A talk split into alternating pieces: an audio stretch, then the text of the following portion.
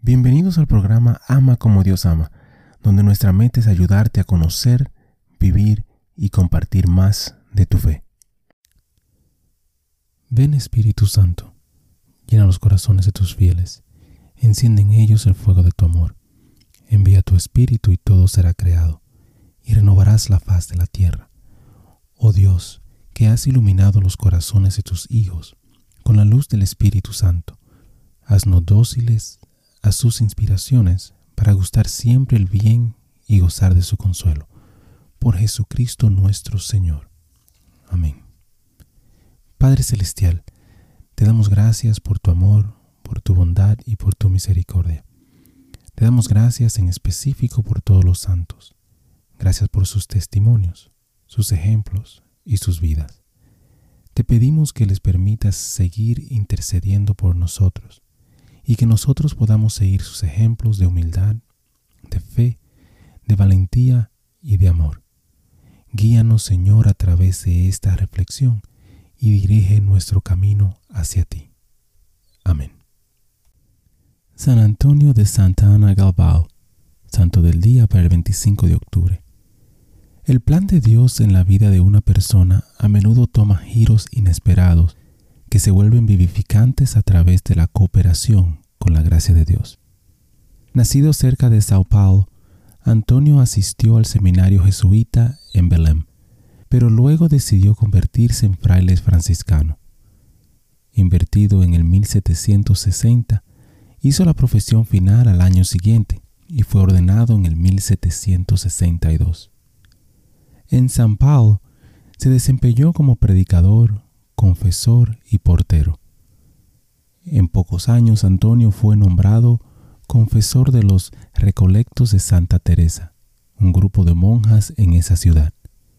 Él y la hermana Elena María del Espíritu Santo fundaron una nueva comunidad de hermanas bajo el patrocinio de Nuestra Señora de la Concepción de la Divina Providencia. La muerte prematura de la hermana Elena María al año siguiente dejó al padre Antonio responsable de la nueva congregación, especialmente de construir un convento y una iglesia adecuados para su crecimiento. Sirvió como maestro novato para los frailes en Magacú y como guardián del convento de San Francisco de San Pao, fundó el convento de Santa Clara en Sorocaba. Con el permiso de su provincial y el obispo, Antonio pasó sus últimos días en el recogimiento de Nosa Senora da Luz, el convento de la congregación de hermanas que había ayudado a establecer.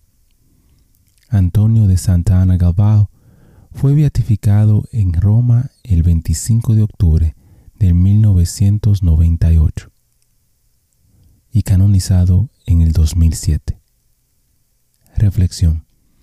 Las mujeres y los hombres santos no pueden evitar llamar nuestra atención a Dios, a la creación de Dios y a todas las personas a quienes Dios ama.